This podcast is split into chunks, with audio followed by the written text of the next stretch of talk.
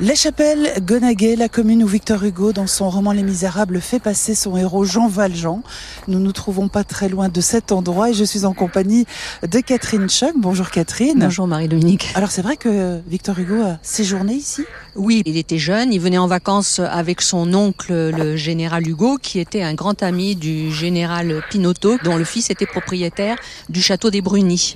Donc il y est venu en vacances et sans doute ça lui a plu puisque effectivement quand il a écrit Les Misérables, il raconte que Jean Valjean y est passé.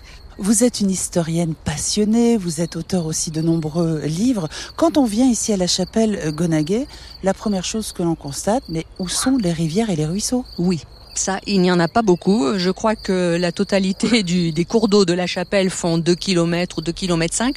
En fait, c'est essentiellement euh, un petit ruisseau qui s'appelle le Gau, qui part de la source de, de, Merlande et qui redescend après dans le vallon qui passe aux Andrivaux. Et alors, ça sert de frontière, en fait, en dessous du château des Brunis, justement. Il sert de frontière euh, entre Chancelade et la chapelle Gonaguet.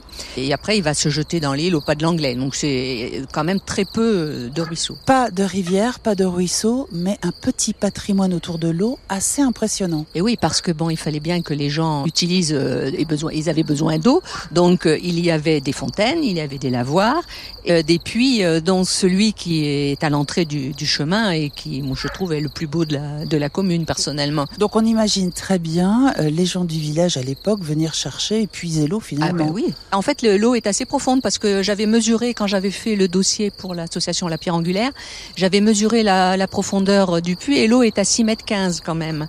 Mais bon, l'eau est assez profonde ici parce qu'on est quand même un peu en hauteur. L'eau, un trésor caché? Eh oui. Et si vous voulez en savoir plus sur ce joli village où il n'y a pas de rivière mais il y a de l'eau cachée, eh bien je vous invite à découvrir le livre de Catherine Schunk, La Chapelle Gonaguet et Merlande aux éditions Perce Oreille.